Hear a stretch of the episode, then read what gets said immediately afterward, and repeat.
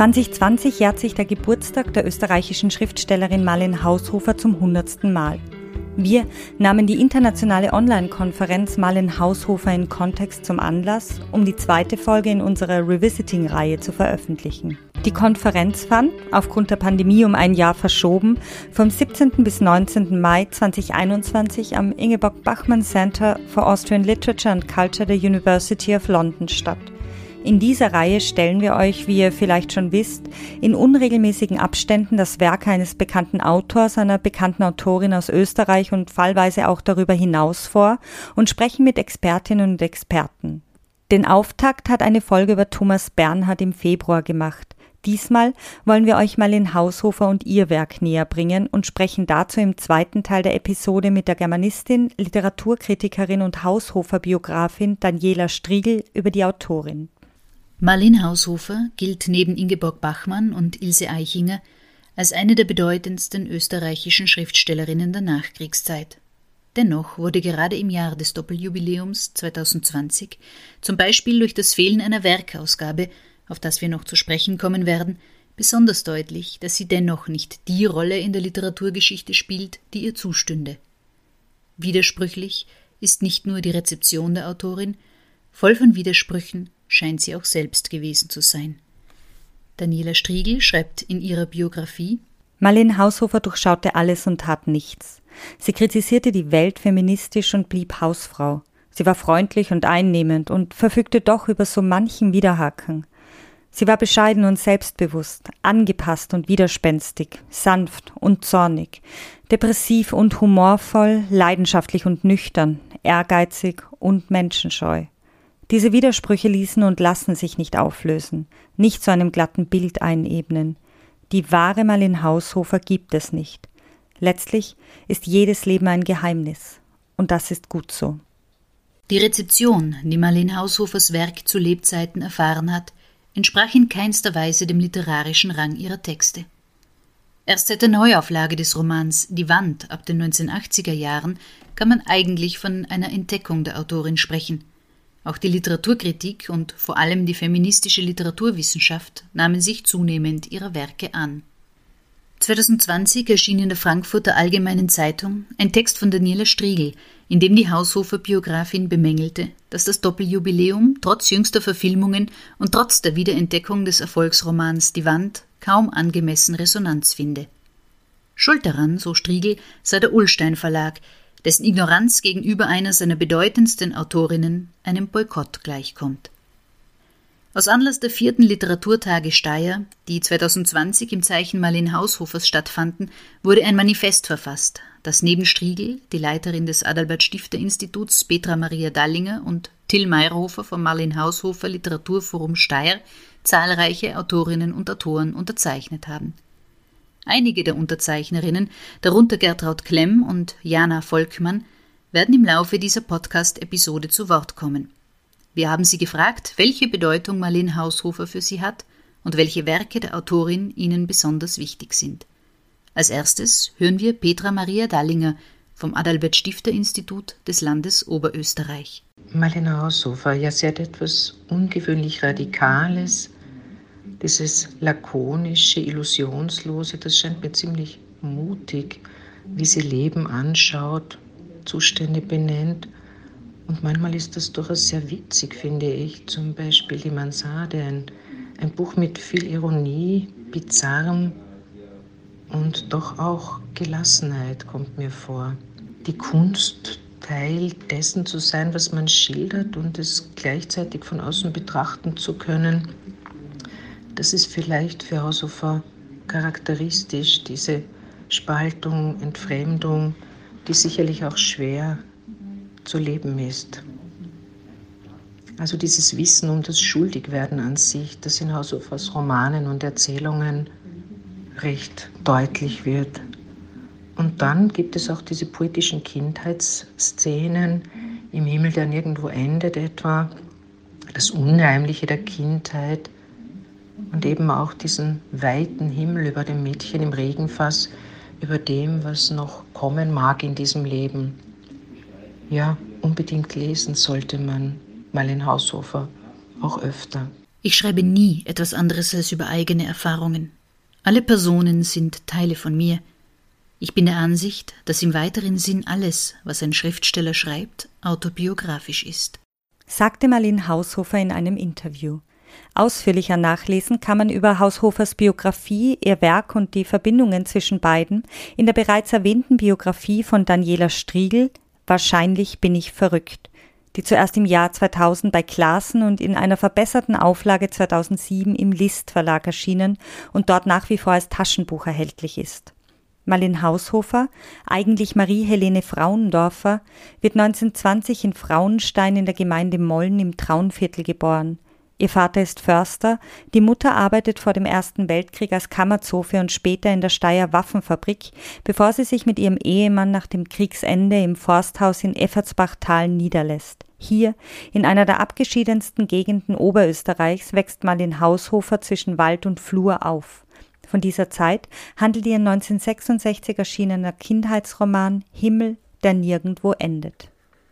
Es gibt so viel zu sehen, die eigenen bräunlichen Knie, darüber das silbrige Holz und das Fleckchen Himmel, eine tiefblaue Gasse, die nirgendwo endet. Meta reißt die Augen ganz weit auf, und die Bläue sickert in sie hinein. Das tut sie so lange, bis sie ganz dick und angeschwollen ist und der Himmel verblasst. Dieses Spiel ist nicht ganz geheuer. Vielleicht mag der Himmel nicht, dass man ihm seine Farbe wegnimmt. Meta schließt die Augen und schickt die Bläue wieder hinauf. Das ist sehr anstrengend, und sie wird müde und leer davon. Als sie endlich die Augen aufschlägt, leuchtet der Himmel wieder tiefblau. Später besucht Marlin Haushofer das Internat der Ursulinen in Linz und ab 1938-39 das Gymnasium der Kreuzschwestern in Linz. Ab 1940 studiert sie in Wien Germanistik, wird aber im gleichen Jahr ein erstes Mal schwanger. Heiraten wird sie aber nicht den Vater des Kindes, der wenige Jahre später stirbt, sondern den Medizinstudenten und späteren Zahnarzt Manfred Haushofer. Der Sohn Christian, der 1941 geboren wird, verbringt die ersten Lebensjahre bei der Mutter einer Freundin Marlene Haushofers. 1943 wird der zweite Sohn, Manfred Junior, geboren. Während ihr Mann die Facharztausbildung absolviert, nimmt Marlene Haushofer ihr Studium in Graz wieder auf. Kurz nach Ende des Zweiten Weltkriegs erscheinen erste literarische Veröffentlichungen der Autorin in Zeitungen und Zeitschriften. Bei der allerersten handelt es sich um die Erzählung Die blutigen Tränen. Sie erscheint im Dezember 1946 im Linzer Volksblatt und enthält, so Daniela Striegel, im Keim bereits ein Hauptthema ihres Schaffens, die Rebellion gegen das Hausfrauendasein. Das Mädchen Martina, aus dessen Perspektive erzählt wird, strickt an ihrem ersten Strumpf, ihre Mutter sticht sich beim Stopfen in den Finger. Während die Tochter noch still rebelliert, findet die Mutter deutliche Worte, während das Blut auf die Socken des Vaters tropft. Einmal zieh ich meinen neuen Mantel an und geh fort, und ihr seht mich nie wieder. Dann könnt ihr euch die Socken selber stopfen. Von dieser Vorstellung gequält, träumt das Kind in der Nacht, dass die Mutter die Familie verlässt, weint im Traum die titelgebenden blutigen Tränen. Am nächsten Morgen ist die Mutter noch da, die Eltern vertragen sich und zumindest aus Kindersicht ist alles wieder gut. Dennoch ahnen Leserinnen und Leser, dass die Wunde, der Nadelstich nicht verheilt ist und auch nicht verheilen wird, solange die Mutter an ihre Pflichten gefesselt bleibt. Als diese Erzählung veröffentlicht wurde, bauten sich Marleen und Manfred Haushofer gerade eine bürgerliche Existenz auf. Die beiden übersiedelten nach Steyr, nahmen auch Marleens erstes Kind zu sich, und während sich die Familie äußerlich konstituierte, brach sie innerlich langsam auseinander. Dem Vater fiel es schwer, Marlins ersten Sohn Christian zu akzeptieren. Zwischen den Kindern, die nicht wussten, dass sie verschiedene Väter hatten, kam es zur Eifersucht, sie stritten viel und die Mutter musste die beiden nicht nur voneinander schützen, sondern auch vor dem Vater, der nur allzu leicht in Rage geriet und überdies, so die Biografin Striegel, in der Kleinstadt bald als Womanizer bekannt war aus dieser Ehe, die Marlene Haushofer nach außen hin immer aufrecht erhielt, obwohl sie zwischen 1950 und 1958 sogar formal, aber eben heimlich geschieden war, flüchtete sie sich häufig nach Wien, wo sie Kontakte zu Akteurinnen und Akteuren des Literaturbetriebs suchte und auch fand. Wichtige Bezugspersonen in dieser Zeit waren neben Erika Danneberg, Jenny Ebner und Haushofers späteren Nachlassverwalter Oskar Jan Tauschinski, der Schriftsteller und Literaturvermittler Hermann Hakel, aber auch Hans Weigel, die maßgebende Instanz des österreichischen Literaturbetriebs der Nachkriegszeit. Daniela Striegel schreibt über Marlene Haushofers Besuche bei der literarischen Bohème in Wien. Dort muss sie nicht die Zahnarztgattin mimen, dort nimmt man ihre schriftstellerischen Ambitionen ernst. Während sie sich gerade in der engen Häuslichkeit eines kleinstädtischen Familienlebens einzurichten sucht, stößt sie in Wien ein Fenster zu einer ganz anderen Welt auf. Der Umgang mit Hermann Hakel und seinem Kreis und die bescheidenen Publikationserfolge bei Wiener Zeitungen ermuntern sie, den Weg einer Schriftstellerin ernsthaft weiterzugehen. Für die Erzählung Das fünfte Jahr, die Hans Weigel in der Reihe Junge österreichische Autoren im Jungbrunnen Verlag herausbrachte, erhielt Marlene Haushofer den österreichischen Förderungspreis für Literatur, auch als der sogenannte kleine österreichische Staatspreis bekannt, ihre erste offizielle Anerkennung. Nicht nur das damit verbundene Preisgeld kam gelegen, sondern vor allem die damit verbundene Legitimation, auch und gerade gegenüber der Familie, sich als Schriftstellerin zu bezeichnen. 1955 erscheint im Wiener Zollnei Verlag ihr erster Roman, Eine Handvoll Leben. Zwei andere Romane aus den Jahren davor sind nicht überliefert. Marlene Haushofer hat sie auf Anraten Hans Weigels nicht publiziert. Ihr Verbleib ist ungeklärt.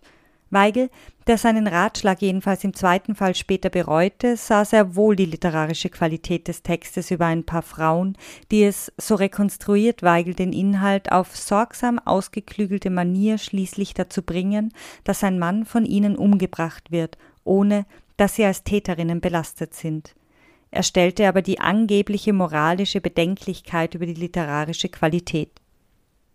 Über Marlene Haushofer als eine literarische Wegbereiterin, aber auch über die männlichen Mentoren und die fehlenden Denkmäler für kanonisierte Autorinnen hören wir die Schriftstellerin Gertraud Klemm. Von der Marlene Haushofer habe ich Die Wand gelesen und Wir töten Stella. Und was mir damals, also das ist schon Zeit her, und was mir damals wahnsinnig gut gefallen hat, ist diese, ist diese große Lehre unter dieser Utopie, die sich natürlich spiegelt mit der eigenen Lehre und äh, das Thema Einsamkeit, mit dem kann sie wahnsinnig gut umgehen. Und das Ganze sehr still, also nicht selbstmitleidig oder, äh, oder laut oder krachend, sondern ganz, ganz leise. Und das ist ihre Stärke. Das ist auch was, was, was man können muss. Sie ist deswegen, ähm, genauso wie die Brigitte Schweiger und wie andere, meine ganzen anderen literarischen Ahninnen, eine Wegbereiterin, weil jede von diesen Frauen hat den Turm höher gemacht, auf deren Schultern wir jetzt stehen ähm, und reinschauen können in den richtigen Literaturbetrieb, äh, der ja den Frauen ganz lange vorenthalten war. Es hat ja nicht nur die Marlene Haushofer, sondern die Schweiger auch und viele andere Autorinnen brauchten ja immer einen männlichen Mentor, der für sie spricht, der mehr oder weniger das literarische Werk handverlesen den Verlegern präsentiert hat und als lesbar und als wertvoll bezeichnet hat. Und dann haben die das verlegt. Irgendein Mann hat es eben verlegt und dann hat es irgendein Mann besprochen. Und dann durfte es äh, als Literatur bezeichnet werden, auch wenn das Thema zu klein ist, was sehr oft Frauen vorgeworfen wurde, dass wenn sie über etwas Privates schreiben oder darüber, wie man als Frau vom Patriarchat behandelt wird oder ausgebremst wird oder eben auch äh, in einer bestimmten Einsamkeit sich wiederfindet. Äh, das war immer nicht wichtig genug und nicht Handlung genug, glaube ich. Und ähm, ja, ist halt einfach nicht ernst genommen worden mit ein paar kleinen Ausnahmen der Frauen, die in den Kanon einziehen durften. Die Wand hat sich ja dann doch, glaube ich, sehr gut verkauft und ist in 19 Sprachen übersetzt worden.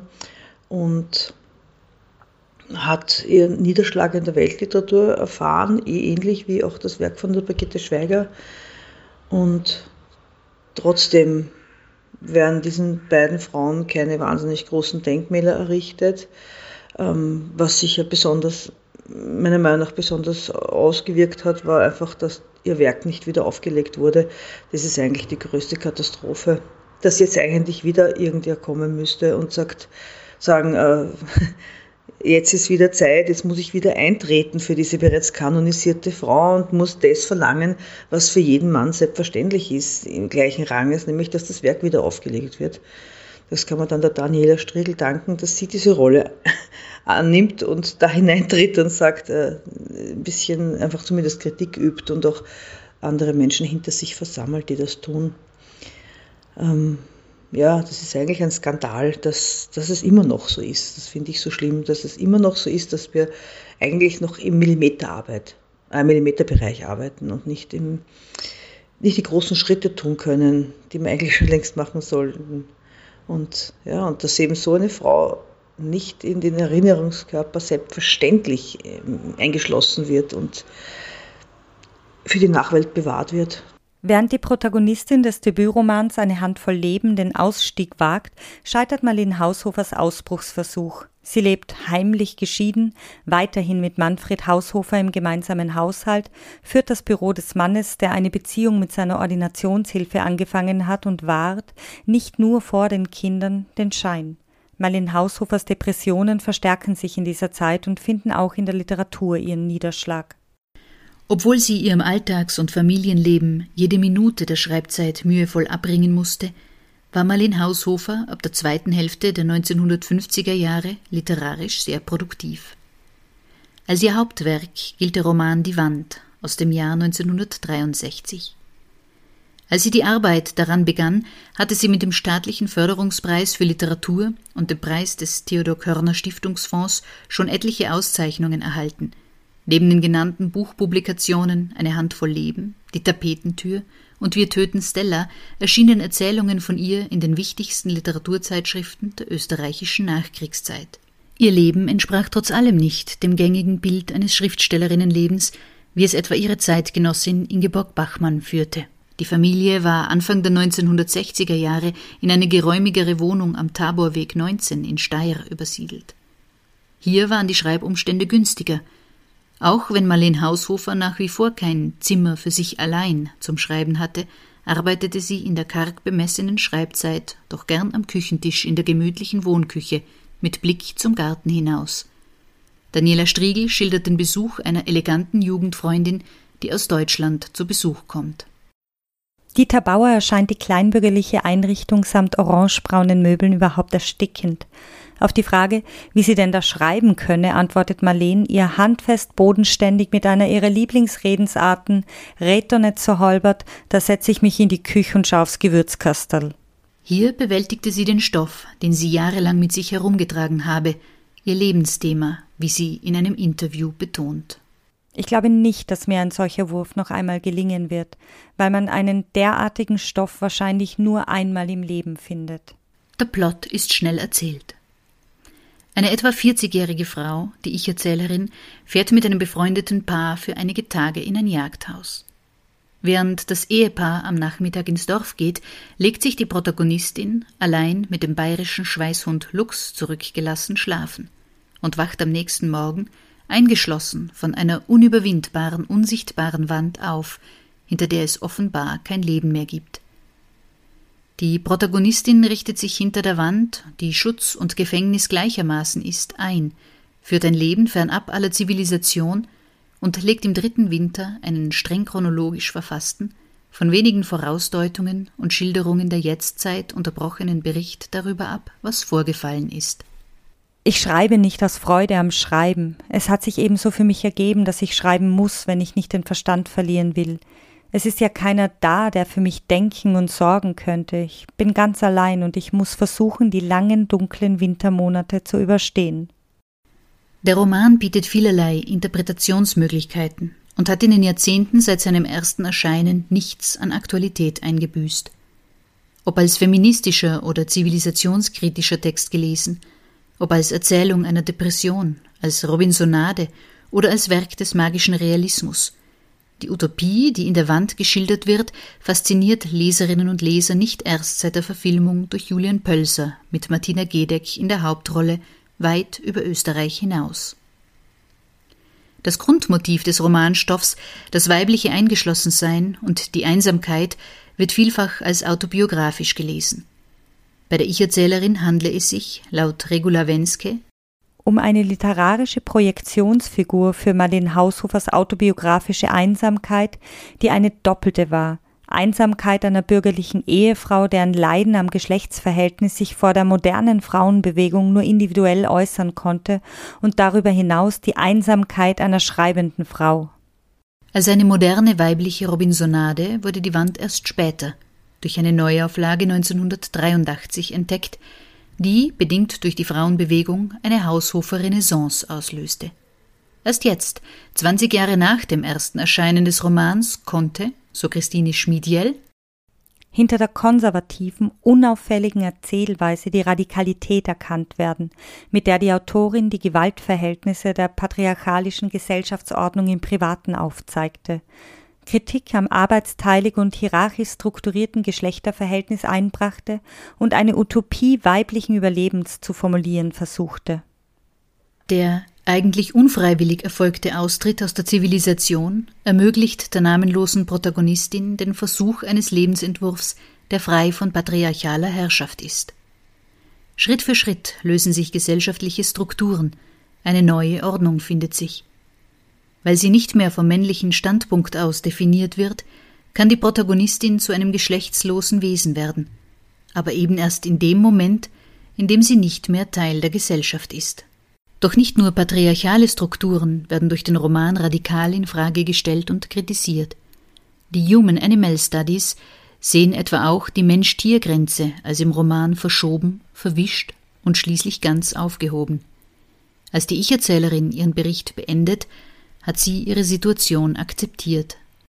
Die Krähen haben sich erhoben und kreisen schreiend über dem Wald. Wenn sie nicht mehr zu sehen sind, werde ich auf die Lichtung gehen und die weiße Krähe füttern. Sie wartet schon auf mich. Wie die Autorin und Literaturwissenschaftlerin Jana Volkmann Marlene Haushofer entdeckte und was sie in ihrem Werk fasziniert, hört ihr im nächsten und letzten der Kurzstatements. Ich habe das erste Mal von Marlene Haushofer gehört vor vielleicht zehn oder elf Jahren, also durchaus recht spät, vor allen Dingen, wenn man bedenkt, dass ich auch Literaturwissenschaft studiert habe und ähm, zuvor mal Germanistik im Nebenfach. Also das hätte mir schon begegnen können, aber es ist mir nicht begegnet. Und dann hat mir eine damals sehr, sehr gute Freundin die Wand empfohlen. Sie hat gesagt, ich soll das lesen. Ich weiß gar nicht mehr genau warum. Hm, sie hat irgendwie den Eindruck gehabt, dass mir das gefallen könnte. Und das habe ich dann gemacht. Sie hat mir zwei Bücher empfohlen. Hm, nur zwei. Und die habe ich beide gelesen. Das ist ja auch nicht unbedingt so selbstverständlich. Und die sind mir beide sehr, sehr wichtig geworden. Das war eben einmal, wie gesagt, die Wand und das andere von Katja Lange-Müller, Böse Schafe. Also beides sehr wichtige Bücher für mich. Und ja, das war für mich wirklich eine Entdeckung. Und ich weiß gar nicht, wie das kommen konnte, dass ich so spät von ihr gehört habe überhaupt. Aber ich glaube tatsächlich, dass Marlene Haushofer ähm, in Deutschland, wo ich studiert habe, ich habe in Berlin an der Humboldt-Universität studiert, äh, da war das einfach kein, kein Thema so richtig. Also das ähm, war kein Unterrichtsstoff, weder in der Germanistik noch in den europäischen Literaturwissenschaften, die ich dann später studiert habe. Das war einfach nicht sehr präsent irgendwie und für mich eine ganz, ganz große und ganz tiefe und, und wichtige Entdeckung. Mm, ich habe dann später auch meine Masterarbeit über Marlene Haushofer geschrieben, allerdings über ein anderes Buch, nämlich über die Mansarde und äh, darüber, wie dort die vielleicht die Raumkonfiguration funktioniert und wie das, äh, wie der Wohnort, wie die, ähm, ja, vielleicht dieses Haus, wo sie wohnt, nicht nur die Mansarde, sondern auch die anderen Ebenen des Hauses, ähm, so unheimlich dargestellt werden. Und das hat mich sehr fasziniert. Also diese, diese komische, komische Abgründigkeit in diesem bürgerlichen Leben, in diesen bürgerlichen Frauenbiografien vielleicht auch. Mm. Und auch die, diese, ich habe die Mansarde immer sehr stark auch als eine Art, so eine fiktionale, vielleicht eine Künstlerinnenbiografie gelesen und fand es auch unglaublich wichtig einfach. Also diese, es geht in dem Buch um eine, ich hoffe, ich kriege das jetzt richtig zusammen, ähm, und es gibt keine Faktencheckerinnen, die mir da aufs Dach steigen, ähm, aber es geht in dem Buch um eine, eine Frau, die in so einem ja, sehr, sehr normativen äh, Kleinfamilienleben durchaus auch gefangen ist, ähm, die aber eigentlich Künstlerin ist und sie geht immer um, um Kunst zu produzieren, eben in die Mansarde, in dieses Dachzimmer. Mm, und diese hermetisch voneinander getrennten Sphären, einerseits dieses, das Wohnhaus und andererseits der Dachboden, mm, das hat mich sehr fasziniert und das fand ich auch sehr, sehr schlüssig erzählt und ähm, erzählerisch wahnsinnig gut umgesetzt. Und das trifft etwas, was mich auch sehr beschäftigt, nämlich wie sich so Identitäten anhand von Räumen erzählen lassen, vielleicht.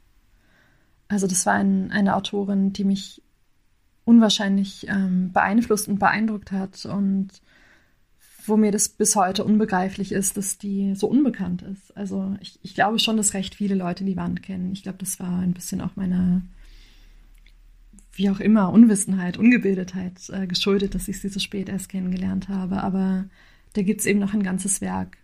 Und ich habe den Eindruck, dass das sehr stark unterrepräsentiert ist. Also gerade die anderen Romane und die Erzählungen, die sie geschrieben hatte, gibt es auch die Kinderbücher.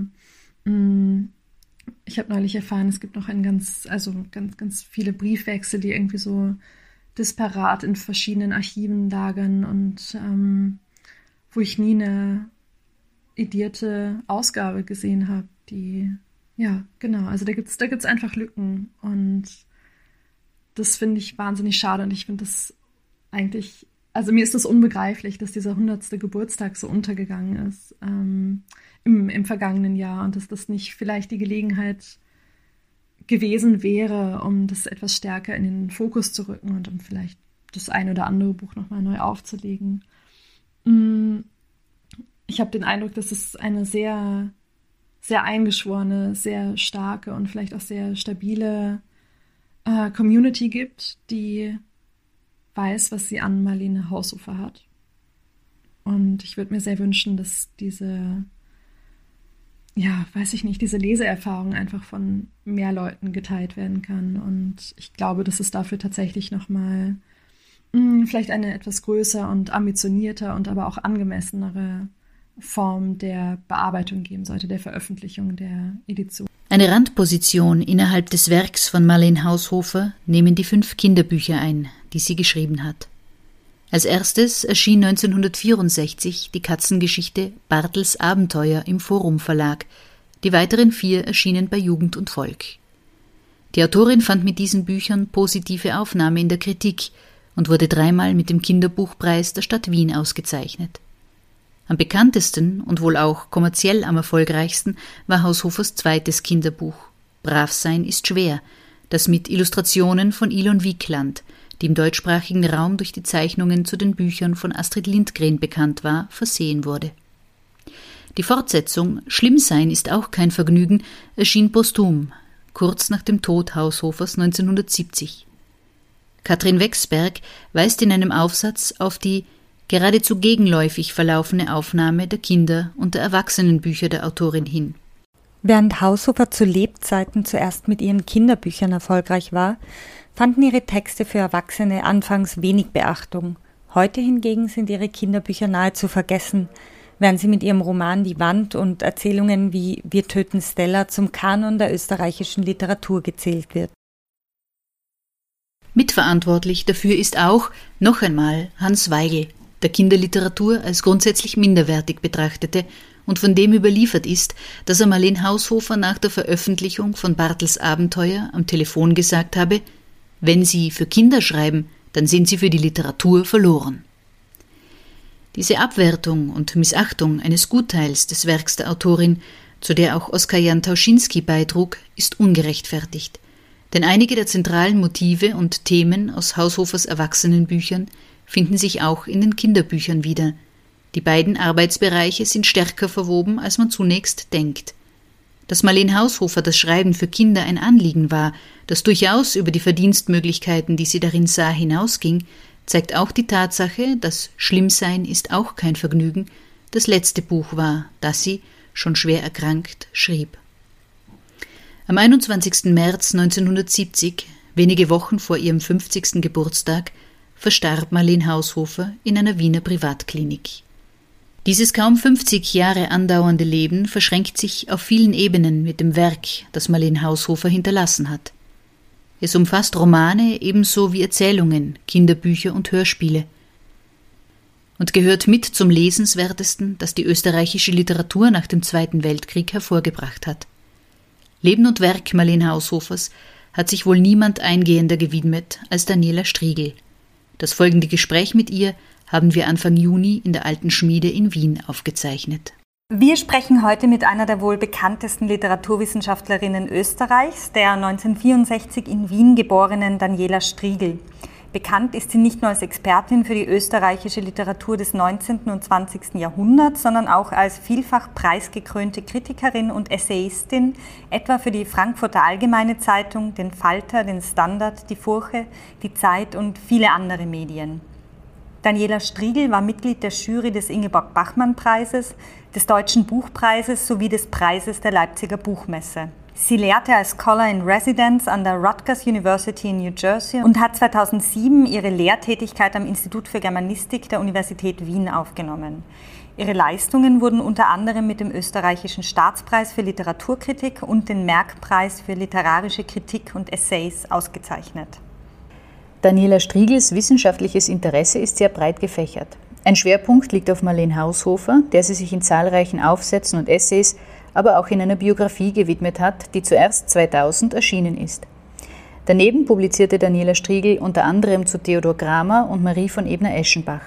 Zuletzt erschienen die Bände Alles muss man selber machen, Biografie, Kritik, Essay 2018 sowie, quasi noch druckfrisch, Gedankenspiele über die Faulheit bei Droschel. Am 17. Mai eröffnete sie die Online-Konferenz Marlene Haushofer in Kontext, die vom Ingeborg Bachmann Center der Universität London organisiert wurde. Wir haben Daniela Striegel im Anschluss an diese Tagung gebeten, uns einige Fragen zu Marlene Haushofer zu beantworten. Ähm, liebe Frau Striegel, schön, dass Sie heute bei uns zu Gast sind und uns und unseren Hörerinnen Einblick in das Leben und Schaffen von Marlene Haushofer geben werden. Ich freue mich auch darauf. Wir sind für, unsere, für, unser heutiges Gespräch in der Alten Schmiede zu Gast und die Veranstaltungen, die hier stattfinden, sind seit kurzem auch wieder für Publikum zugänglich. Äh, das Programm für die nächsten Monate verlinken wir in den Show Notes, denn es gibt hier wie immer viele spannende Literaturveranstaltungen. Äh, dennoch wollen wir einen kurzen Blick zurück in die Zeit vor Corona werfen und hätten Sie jetzt gerne gefragt, können Sie sich erinnern, wann Sie die letzte Veranstaltung hier in der Alten Schmiede besucht haben, wann Sie das letzte Mal da waren, was das war? Hm, da muss ich jetzt wirklich nachdenken, weil, das, weil dazwischen waren ja auch wieder Veranstaltungen mhm. möglich. Nicht? Nach dem ersten Lockdown waren ja Veranstaltungen möglich und ich war auch hier in der alten Schmiede, aber ich weiß nicht mehr, was das war. Aber es, mhm. es war, ich glaube, es war auch so eher schon Schütter gesetzt, mhm. also die mhm. äh, gesetzeskonform ja. gesetzt. Ähm, vielleicht fällt es mir noch ein, aber jetzt weiß ich es nicht. Und so die einprägsamste Veranstaltung in der alten Schmiede? Die einprägsamste, ach, da, da, ich erinnere mich an eine sehr mhm. nahe zurückliegende mit Albert Drach, mhm.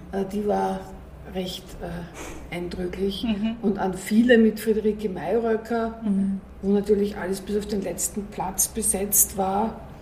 Ähm, zuletzt äh, war auch einmal Andrea Grill da, die hat über Doris Mühringer äh, gesprochen. Das habe ich auch in guter Erinnerung. Also direkt hier in der alten Schmiede, also in der Schmiede selbst, ähm, war das ja noch, ist das ja noch nicht so lange. Mhm.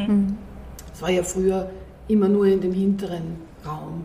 Und hier in der Schmiede ist schon eine besondere Atmosphäre auch. Ja. Wir haben eingangs schon erwähnt, dass Marlene Haushofer eine der Autorinnen ist, mit denen Sie sich in Ihren Forschung sehr stark auseinandersetzen.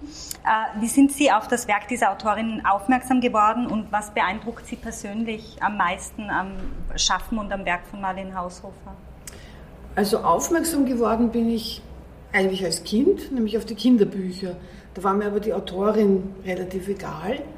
Und dann habe ich im Bücherkasten meiner Eltern die Wand entdeckt, so mit 13 und äh, habe das also ganz fasziniert gelesen. Und erst viel später war mir klar, dass das dieselbe Autorin ist, die also Brav sein ist schwer und die Wand geschrieben hat. Mhm. Und ich habe aber die anderen Romane von ihr da nicht gelesen. Ich habe mich die Wand noch einmal gelesen, aber etwas anderes eigentlich nicht.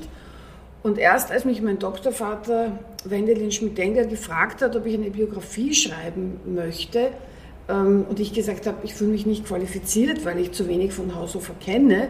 und er mir das aber einfach nicht abgekauft hat, mhm. habe ich mich dann genötigt gesehen, diese anderen Werke zu lesen. Und äh, wie er gesagt hat, das schafft man locker in einer Woche, hat er recht gehabt. Und da war ich dann also ganz beeindruckt, äh, ja, von dieser Radikalität, jetzt nicht in der Form, wenn man jetzt das mit anderen Texten aus der Zeit vergleicht oder wenn man es gar mit der Wiener Gruppe vergleicht, mhm. dann ist das natürlich keine radikale Erzählweise, aber die Sichtweise ist radikal, der, der Zugang und die, die ja, also Kompromisslosigkeit der Diagnose, der Gesellschaftsdiagnose, also das hat mich sehr beeindruckt, aber auch ihr Humor, ihr Witz. Bevor wir ganz konkret auf Marlene Haushofer zu sprechen kommen, versuchen wir noch eine kleine Kontextualisierung. Sie haben beim Eröffnungsvortrag der Online-Konferenz, die kürzlich am Ingeborg-Bachmann-Zentrum in London stattgefunden hat, einen Vortrag gehalten mit dem Titel Wer hat Angst vor Marlene Haushofer? Humor, Sarkasmus, Grausamkeit in der österreichischen Literatur nach 1945. Äh, dieser Vortrag ist auch noch äh, kann man, das kann man sich noch anschauen, ist noch online, also wir verlinken das dann auch äh, in den Show Notes. Äh, und Sie haben in dem Vortrag Haushofer im Kontext der Nachkriegsliteratur verortet. Sie haben äh, grob gesagt zwei Linien unterschieden, die der radikal humorlosen Autorinnen und Autoren und diejenigen, die Grausamkeit und Gewalt mit Ironie und Sarkasmus thematisiert haben. Wo ist denn, wenn Sie das vielleicht ganz kurz noch einmal zusammenfassen können, Marlene Haushofer da zu verorten? In wessen Gesellschaft ist sie, wenn man sich den Literaturbetrieb in Österreich nach 1945 anschaut? Ja, das ist schon eine sehr bunte Gesellschaft, nicht? Also es gibt, ähm, es gibt ja dieses Vorurteil, dass die österreichische Literatur Jahrzehnte gebraucht hat, um sich mit dem Nationalsozialismus auseinanderzusetzen. Und das kann man eigentlich anhand einiger Autorennamen der 50er und 60er Jahre widerlegen. Und ähm, also die Zeitgenossen sind etwa Albert Drach oder Hans Lebert, wo Gewalt eine Rolle spielt äh, und Grausamkeit, oder auch der Lyriker Walter Buch-Ebner. Äh, und vor allem die Autorinnen, die, äh, denen man das vielleicht zu wenig zugetraut hat, dass sie auch sehr drastische äh, Dinge darstellen wollen in ihrer Literatur und das auch mit einem gewissen Sarkasmus tun. Und da würde mir Hannelore Wallenczak einfallen, etwa, die äh, ja, gleichzeitig mit Haushofer ihre wichtigsten Werke geschrieben hat. Äh, aber auch bei Ilse Eichinger spielt mhm. das eine Rolle. Vielleicht ist das ein bisschen aus dem Blick geraten. Also es gibt, es gibt eindeutig diese, diese Entschlossenheit, auch in der Lyrik, etwa Hertha Kräftner, wäre ein Beispiel, diese Entschlossenheit auf die Dinge, die in Österreich, also in der Ostmark passiert sind, direkt zu sprechen zu kommen, auch wenn man sie nicht immer beim Namen nennt, aber es wird einfach die, eine, eine barbarisierte, eine abgestumpfte Gesellschaft beschrieben in aller Konsequenz. Und äh, da ist eben Haushofer dabei und da gehört sie ganz bestimmt zu denen, die das mit Ironie und äh, Humor auch versuchen. Mhm. Sie ist ja jetzt nicht eine der Autorinnen, die die größte Bekanntheit hat in Österreich. Sie ist in unterschiedlichen Verlagen erschienen, auch ihre Biografie ist irgendwie äh, aufgedröselt in unterschiedlichsten Institutionen erschienen. Ähm, warum ist es denn so bei Marlene Haushofer und ist dieser außerliterarische Umstand, dass es eben unterschiedliche Verlage sind, dass sich das Interesse jetzt nicht so sehr auf die Autorin verlagert oder was sind da die Gründe?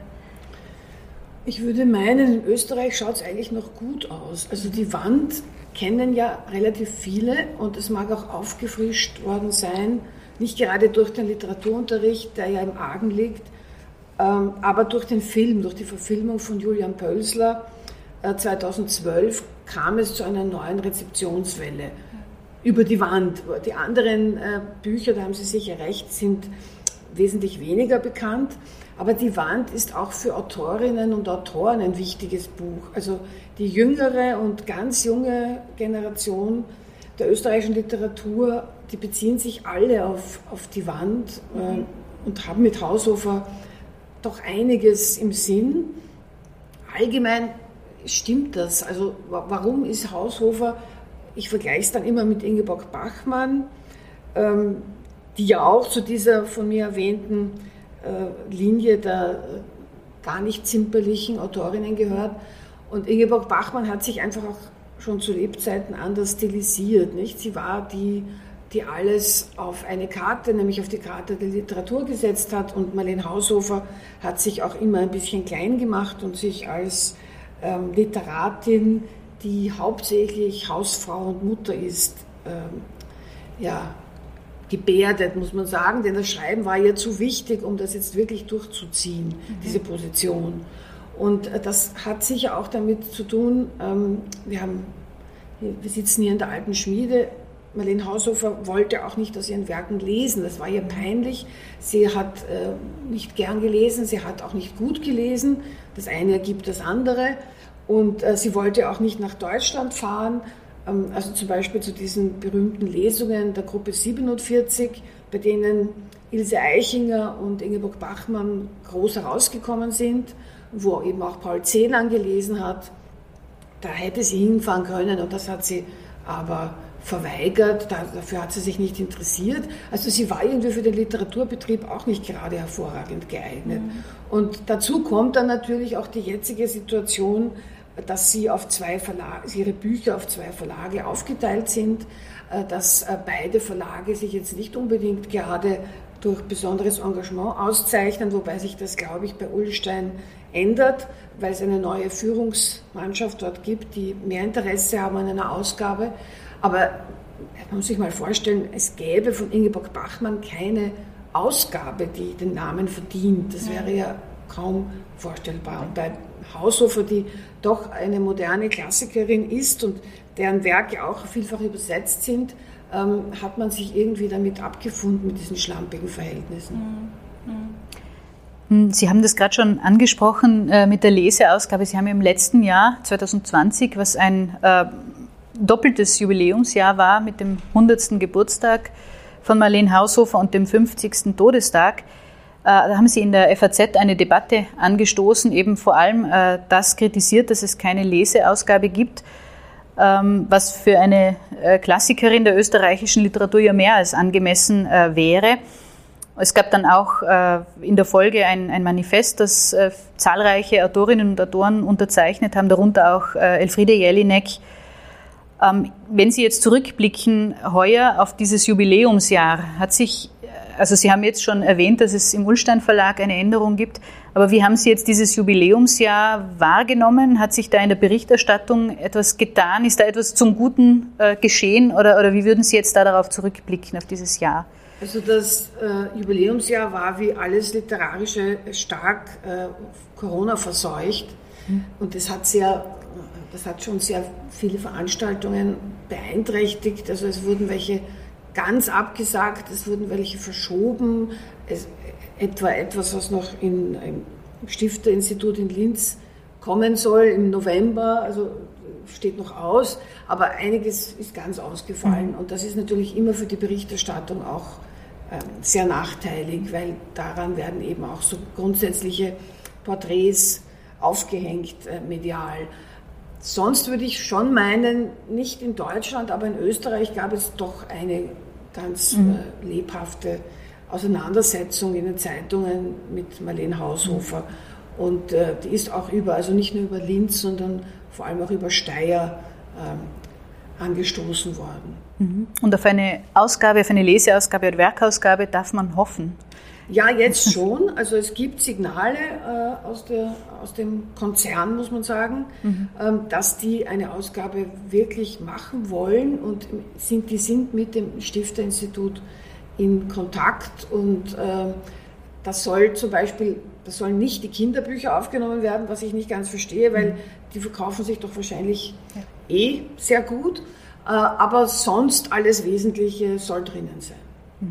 Sie haben das äh, Stifterinstitut erwähnt. Ähm, da liegt ein Teil des Nachlasses, glaube ich. Oder vielleicht können wir noch ganz kurz äh, darüber sprechen, wie das um den Nachlass bestellt ist. Also ist da alles äh, dort vorhanden oder? Ja, das ist das nächste schwierige Kapitel. Der Nachlass ist eben zersplittert. Es gibt äh, im Stifterinstitut einiges. Es gibt zum Beispiel das Manuskript der Wand, ist im, in der Dokumentationsstelle für neuere österreichische Literatur in Wien. Äh, dann gibt es einiges, auch Briefe in der Nationalbibliothek in Wien, im österreichischen Literaturarchiv. Also das ist auch für eine Autorin von Nachteil, mhm. wenn, wenn zum Teil sind, also ihre Bibliothek zum Beispiel befindet sich in ihrer Privatwohnung. Den Zutritt dort müsste man über die Nachlassverwalterin sich erbitten. Ähm, das ist auch nicht möglich. Also es ist einfach sehr äh, ungünstig, wenn jetzt mhm. zum Beispiel jemand forschen möchte aus Deutschland oder der Schweiz anreist und einen Überblick sich verschaffen möchte über das Material, mhm. dann kann er da so eine Rundreise durch Österreich mhm. antreten. Und das, ist, das spürt man natürlich auch, äh, was die wissenschaftliche Beschäftigung mit dem Werk mhm. angeht. Ja.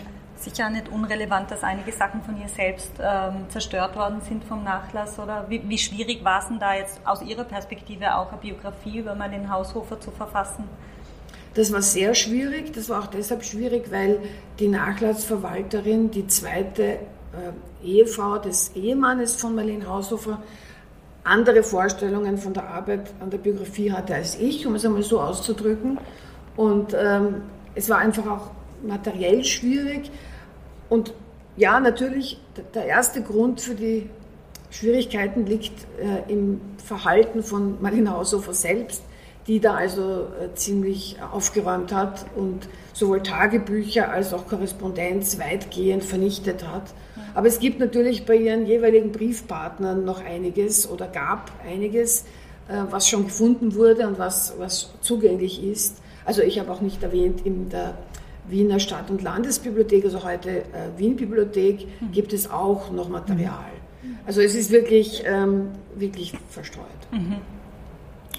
Ich möchte noch mal ganz kurz Bezug nehmen auf den Artikel in der FAZ, ähm, wo Sie auch die Präsentationsform der Bücher ansprechen, also den sogenannten Paratext. Und äh, Sie schreiben, ich zitiere das ganz kurz, nicht minder skandalös sind die Coverbilder, die Ullstein den lieferbaren Taschenbüchern verpasst hat. Weich gezeichnete Frauenporträts zwischen Gartenlaube und Groschenheft, die Marlene Haushofer in die Galerie genau jener Frauenliteratur zwängen, in der sie nichts verloren hat. Hat sich in Bezug auf diese Zuordnung Haushofers zur sogenannten Frauenliteratur im Laufe der Jahre etwas verändert? Wurden die Bücher zum Beispiel beim ersten Erscheinen auch schon so verkauft oder zu verkaufen versucht? Und also haftet dieses, dieses Label Marlene Haushofer immer schon an, also seit, seit Beginn oder tut sich da auch was vielleicht? Nehmen Sie da eine Entwicklung wahr?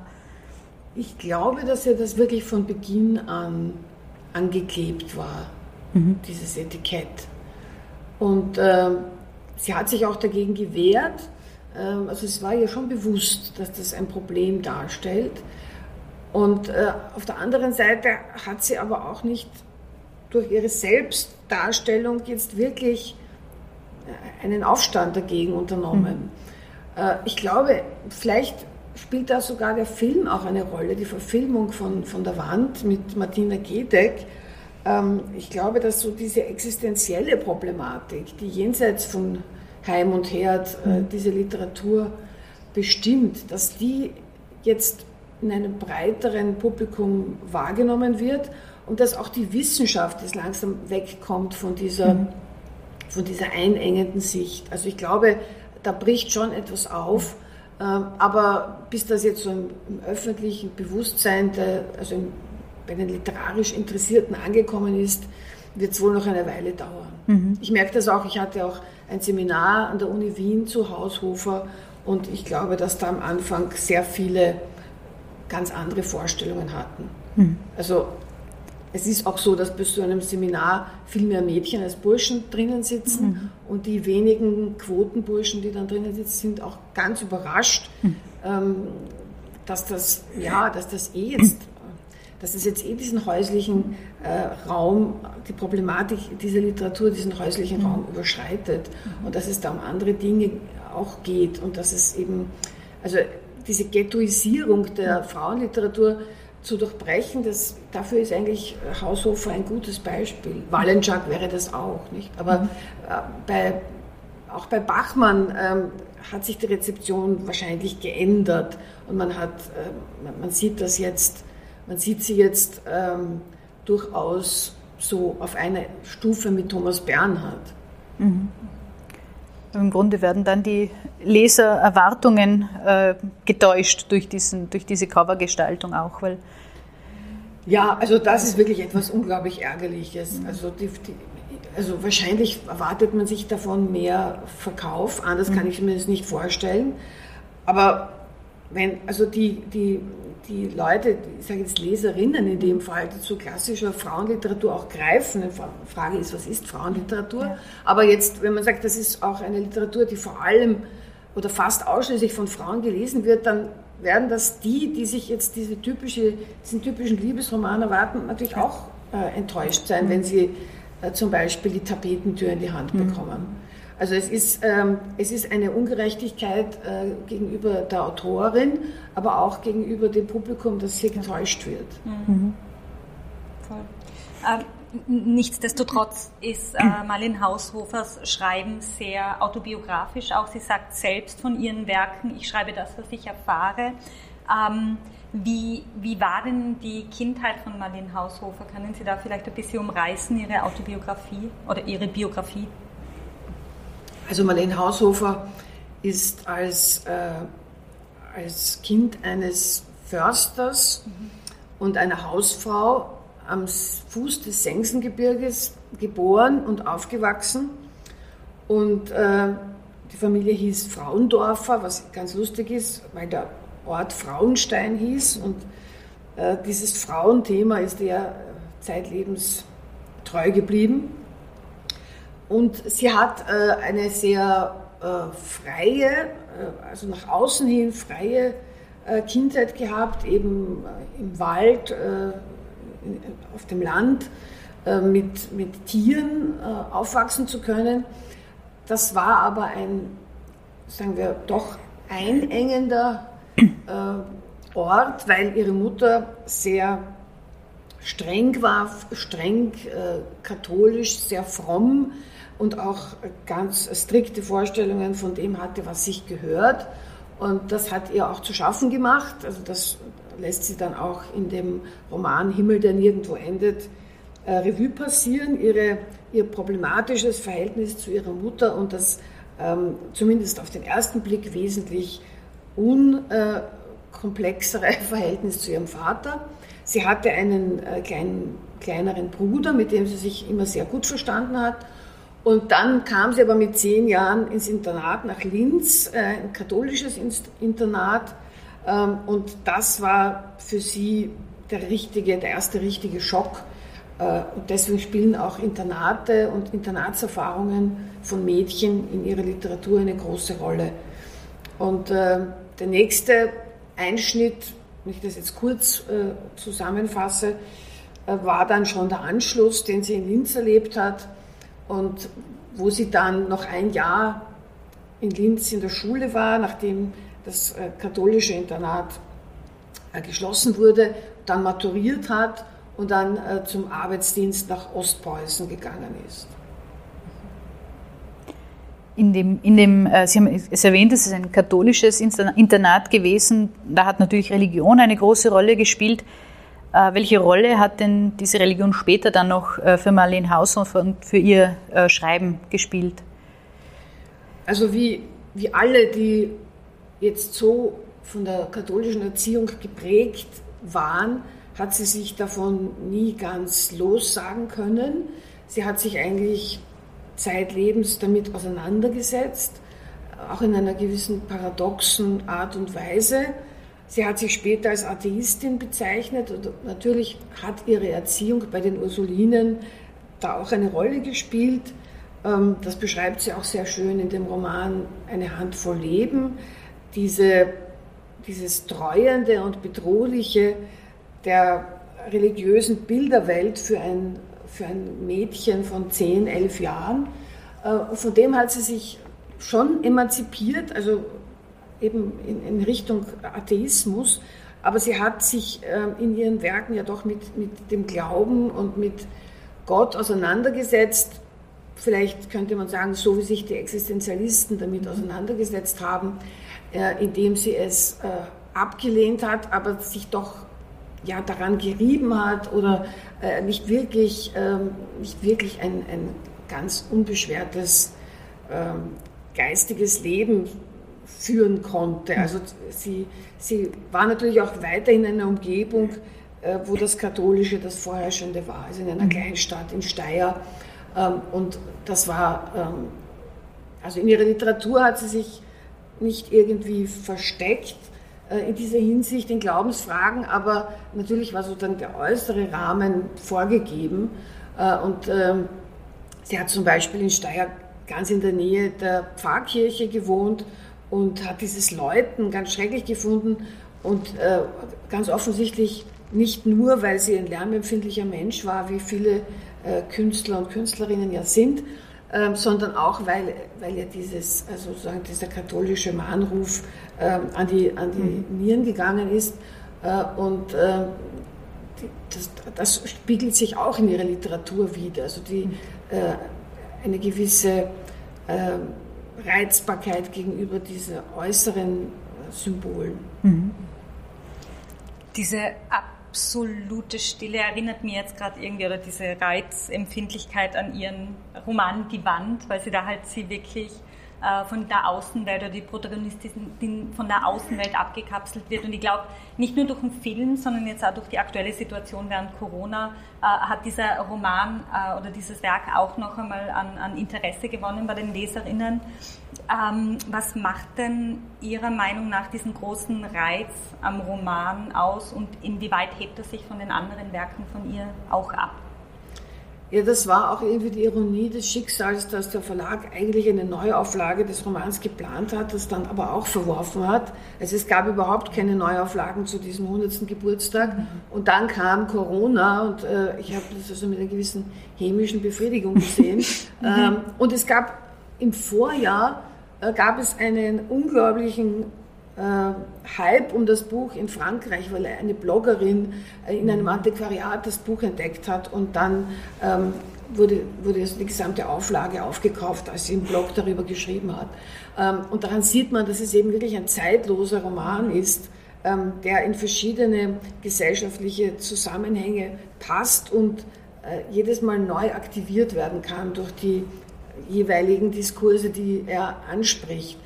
Und Marlene Haushofer selbst war auch klar, dass das ihr, ihr bestes Buch ist oder ähm, nicht nur ihr bestes Buch, sondern einfach ein großer Wurf, mhm.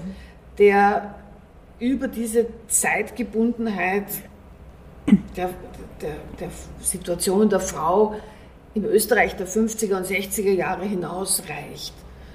Und das liegt daran, dass es eben eine Parabel ist, dass es ein Beispiel für einen magischen Realismus ist, also eine realistische Geschichte mit einer magischen Grundannahme oder mit einer, ähm, ja, mit einer fantastischen Grundannahme. Und dass innerhalb dieser Versuchsanordnung, also Frau mit einer Handvoll äh, Tieren allein im Wald, äh, ohne mutmaßlich ohne andere Überlebende, dass innerhalb dieser Versuchsanordnung das so folgerichtig logisch abgespult wird, was ja alles für Möglichkeiten offen stehen. Also Haushofer selbst hat einmal gemeint, sie hat dann eigentlich nur noch anfangen müssen zu schreiben, weil die Frau hatte ja eh nicht mehr sehr viel Auswahl. Aber natürlich ähm, alles, was Haushofer selbst erlebt hat, ihre, ihr Gefühl der Deplassiertheit, in der Wiederaufbauwelt, all das hat sie in diesen Roman hineingenommen und so hat sie das geformt, ähm, diese, diese Vorgabe durch den Stoff. Und ähm, in diesem Roman hat sie vielleicht noch mehr als in anderen Büchern versucht, den Dingen auf den Grund zu gehen und sich nichts vorzumachen. Also es geht ja auch darum, in ihrer Literatur und speziell in der Wand die eigene Lebenslüge zu durchschauen und auch zu benennen. Und mit dieser Lebenslüge, mit dieser individuellen Lebenslüge, hat sie da aber eben auch die Lebenslüge einer ganzen Generation, zumindest in Mitteleuropa, äh, aufgedeckt.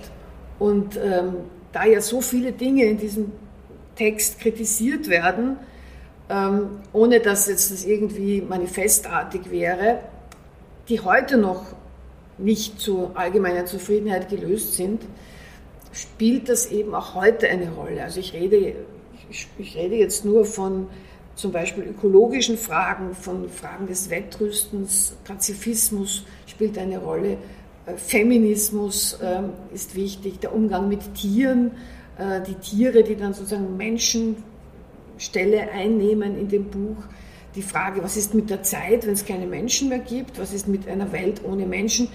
Haushofer, das macht sie eigentlich nicht sehr brauchbar für politisch utopische äh, Hoffnungskonzepte. Haushofer lässt einen ja vermuten, dass es für sie keine reine Schreckensvorstellung war, eine Welt ohne Menschen. Und ähm, das ist literarisch interessant, philosophisch interessant, politisch natürlich für, sagen wir, ja, für Leute, die sich davon einen Antrieb oder eine Aufmunterung erwarten, sicher problematisch. Sie schreiben in Ihrer Biografie äh, über Marlene Haushofer, sie durchschaute alles und tat nichts. Kann man das auch auf Ihren Feminismus beziehen? Also sie schrieb ja in allen ihren Werken über Geschlechterverhältnisse, kaum irgendwo finden wir die patriarchale Nachkriegsordnung so treffend dargestellt. Aber war Marlene Haushofer Feministin oder war sie eine angepasste Hausfrau, doch eine radikale Autorin oder beides? Also wie würden Sie das sehen? Ja, es ist interessant, dass man angepasst und gleichzeitig radikal sein kann. Ich glaube, das ist möglich, weil es ja, weil ja eine Autorin verschiedene Biografien hat, wenn man so will. Nicht? Also als Autorin war sie radikal und mutig. Als Ehefrau und Hausfrau und Mutter war sie das nicht. Ich glaube nicht, dass sie in Steyr äh, das, an die große, ihre feministische Überzeugung, die sie ohne Zweifel hatte, an die große Glocke gehängt hat. Ich glaube, dass sie dort eher unauffällig als Beobachterin am Rande des jeweiligen gesellschaftlichen Geschehens zu finden war, äh, dass sie aber alles ständig beobachtet und beurteilt hat. Also sie, das ist ja auch so ein Leitmotiv ihrer Literatur, wenn man nur das Denken abstellen könnte, wenn man sich, wenn man sich dieses Durchschauen der Dinge abgewöhnen könnte. Sie konnte das nicht. Und äh, das macht für ihre Literatur einen großen Reiz aus und auch eine, eine gefährliche Verlockung, sich darauf einzulassen, weil es einen natürlich selbst auch ins Nachdenken bringt. Viele, die nicht nur die Wand, sondern überhaupt Haushofer lesen, sagen, das deprimiert sie. Andere wieder ganz im Gegenteil. Also es ist so eine, ist eine Art von Literatur, die die Geister scheidet.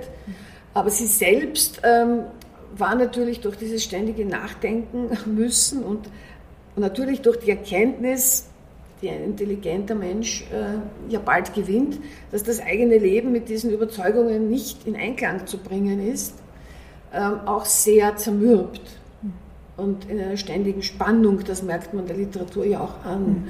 Das merkt man auch den Briefen an, ähm, die, sie, die von ihr erhalten sind. Mhm. Sind die publiziert, die Briefe? Also das ist jetzt eine Zwischenfrage, nur aus Interesse. Ja, also äh, es gibt keinen eigenen Briefband. Ähm, ich habe nur einige zitiert. Mhm. Ähm, es gibt ähm, eben Briefe an Freundinnen, aus denen das hervorgeht, dass sie eben sich auf ihrer äh, sich in ihrer Familie einfach am falschen Platz gefühlt hat und in dem Moment, wo die Söhne, ihre beiden Söhne dem Kindesalter entwachsen waren, eben auch das Gefühl hatte, das sind zwei Fremde, die zu Gast sind und eigentlich ihre eigene Rolle hinterfragt hat, ohne daran was zu ändern. Also sie war ja geschieden und hat das geheim gehalten vor den eigenen Kindern. Und die Kinder haben das dann in der Schule erfahren. Das muss man sich einmal vorstellen. Mhm. Das ist schon, das heißt schon die Geheimniskrämerei auf die Spitze treiben. Und dann ist sie einfach acht Jahre weiter bei ihrem Mann geblieben als geschiedene Frau, hat wohl selbst auch ein relativ äh, ungebundenes Leben, Doppelleben geführt, weil sie auch in Wien in, in literarischen Kreisen unterwegs war aber sie hat äh, nach acht Jahren diesen Mann wieder geheiratet. Und dazwischen hat sich nichts getan, also was, was ihre äußeren Lebensumstände betraf. Also sie hat da einfach weitergemacht. Mhm. Sie hat ihrem Mann zeitweise die Ordination geführt. Äh, also sie hat, ähm, und sie hat, wie sie selbst auch sagt, am Küchentisch geschrieben. Also sie hat sich da irgendwie häuslich eingerichtet, wo eine andere Autorin vielleicht einfach... Mhm alles hingeschmissen hätte und mit ihren Kindern, die sie ja schon hatte, bei der Ehekrise nach Wien gegangen wäre. Äh, es gab auch von Hans Weigel da äh, eine Unterstützung, hat ihr angeboten, ihr zu helfen. Sie konnte sich dazu aber nicht durchringen. Ähm, wieder zum Werk. Wer sich so mit äh, Marlene Haushofer auseinandersetzt, ähm, merkt er, dass sie dass sie sich auch mit Autoaggression, mit Gewalt, mit Selbstauslöschung sehr stark beschäftigt hat in ihrem Schreiben. Was hat es denn mit diesen Themen auf sich und findet sich das auch bei Zeitgenossinnen und Zeitgenossen bei, in ihrem Schreiben? Ja, also vielleicht hat es eben auch bei Haushofer damit zu tun, mit dem zu tun, was ich jetzt kurz angesprochen habe, nämlich mit dieser, mit diesem, mit dieser Sehnsucht danach, zur Ruhe zu kommen also Haushofer beschreibt sich selbst und oft auch ihre Protagonistinnen immer als schlafsüchtiges Wesen. Mhm. Und diese Sehnsucht zu schlafen, nicht mehr denken zu müssen, das, äh, sozusagen das Räderwerk im Kopf abstellen zu können, die spiegelt sich natürlich auch in einem gewissen Todeswunsch. Mhm. Und ähm, der findet sich, oder dem Wunsch, äh, in dem Wunsch in die Ewigkeit oder in die in, in eine entgrenzte Existenzform einzugehen. Das findet sich in der Mansarde, in der Wand. Und äh, das ist natürlich auch eine Form der Autoaggression, also sich selbst, äh, da man die, mit der Welt nicht fertig wird, einfach sich selbst auch zum Schweigen zu bringen. Mhm. Und äh, auch eine Form der Verweigerung, die nicht ganz so weit geht, wäre diese Taubheit, die die Heldin in der Mansarde plötzlich erlebt, erleidet und äh, die ihr selbst auch als psychosomatisch bedingt von Anfang an klar ist. Auch das ist ja eine Form aus der Welt, sich zurückzuziehen, indem man zumindest diese anstürmenden äh, Geräusche ausschaltet. Und äh, da gibt es in der Erzählung von Ingeborg Bachmann, Ihr glücklichen Augen, wo es eigentlich um nicht, ums nicht mehr sehen wollen geht, auch eine Passage, wo es um die Geräusche geht und um, um das nicht mehr hören wollen. Also das ist interessant, dass das eine Reaktion gerade in der Literatur von Frauen ist, sich taub zu stellen oder mhm. sich also sozusagen das Hören zu verweigern. Ja, und diese selbst auslöschenden Tendenzen, die gibt es auf jeden Fall auch bei Hertha Kräftner, das gibt es bei Ilse Eichinger, die ein hohes Alter erreicht hat und bis zum Schluss, solange sie sich geäußert hat, immer wieder verkündet hat, sie habe sich das nicht ausgesucht, auf der Welt zu sein und äh, sei eigentlich eine Zumutung und je früher das aus sei, desto besser. Sie hat sich nicht das Leben genommen, aber sie hat diese, sie, diese verneinende Haltung zum Leben zum, zu, zu einem ja, Grundprinzip ihrer Literatur gemacht. Und bei Haushofer ist sehr viel von dieser Verweigerungshaltung dem Leben gegenüber da zu spüren. Und auf der anderen Seite gibt es aber das Gesetz des Lebens, das auch immer wieder beschworen wird in ihren Texten, also das Leben äh, der Kreatur, das, dem sie sich verpflichtet fühlt, ähm, auch eine gewisse Auffassung von weiblicher Fürsorge. Ähm, die Männer stehen als Prinzip dann eben für das Zerstörerische und die Frauen ähm, sind die Anwältinnen dieses Gesetzes und äh, als solche haben sie eben auch eine Verpflichtung, der sie äh, gerecht werden müssen und der zum Beispiel die Protagonistin der Novelle Wir töten Stella nicht gerecht wird. Also daran, das wäre eine moralische Messlatte. Das finde ich auch interessant, dass Haushofer immer wieder äh, darauf hingewiesen hat, dass die Moralgesetze ja eigentlich nicht für Frauen gelten. Mhm. Also das ist eigentlich eine ungeheuerliche Feststellung. Ähm, das hat sie in einem Brief an Hans Weigel geschrieben und das kommt auch in, der Literatur zum Ausdruck. Sozusagen eine, eine Welt, deren Gesetze von Männern für Männer gemacht sind, mhm. kann eigentlich sich nicht für zuständig für das Leben von Frauen äh, erklären. Und wenn man so möchte, ist das Ende von der Wand ähm, auch so zu deuten. Bringt ja die Protagonistin den einzigen, offenbar einzigen männlichen Überlebenden ziemlich äh, ohne viel Federlesens um und äh, wir beim Lesen, ähm, zumindest ich würde sagen 90 Prozent der Leser und Leserinnen, ertappen sich dabei oder ertappen sich gar nicht, ähm, haben einfach das Gefühl, das war das Einzige, was sie machen konnten. Also mhm. es ist einfach ja. logisch aus der Geschichte heraus erzählt. Und äh, in Wirklichkeit könnte man das als vielleicht nicht unbedingt Mord, aber als Totschlag müsste man das, mhm. würden die Gesetze noch gelten, die ja natürlich in diesem dystopischen mhm. Zusammenhang nicht mehr gelten, weil es gibt kein Gericht mehr. Aber es ist jedenfalls nicht die reine Notwehr, wie es dargestellt wird. Und was dieser Mann gemacht hat, war, dass er Tiere getötet hat. Also deswegen hat einer in unserem Regelwerk äh, noch nicht sein Leben verwirkt. Also das nur als Anmerkung dazu, wie Haushofer gedacht hat. Und äh, es gibt in ihrer Literatur dann eben auch durchaus positiv gewendete Vorstellungen von Eingehen in einen größeren Zusammenhang, also mystische Momente. Also es ist nicht unbedingt nur mit Gewalt und Zerstörung und Selbstzerstörung verbunden, sondern auch mit Mystik, mit einer diesseitigen Mystik, wenn man so möchte. Wir haben uns die vielleicht schwierigste Frage für den Schluss aufgehoben, äh, nämlich welches ist denn Ihr Lieblingswerk von Marlene Haushofer? Das ist wirklich schwierig. Oder welches Werk würden Sie unseren Hörerinnen und Hörern am ehesten empfehlen, um einzusteigen in diese, in diese Welt, in dieses Gesamtwerk? Also ich glaube, die Wand muss man nicht mehr empfehlen, deswegen, obwohl sie mir nach wie vor sehr äh, nahe ist und obwohl ich sie auch sie zu den wenigen Büchern gehört, die ich immer wieder lese, ähm, würde ich doch dann wahrscheinlich Wir töten Stella nennen, weil das gerade zum Einsteigen, das sind 100 Seiten und dann weiß man, ob einem Haushofer liegt oder nicht.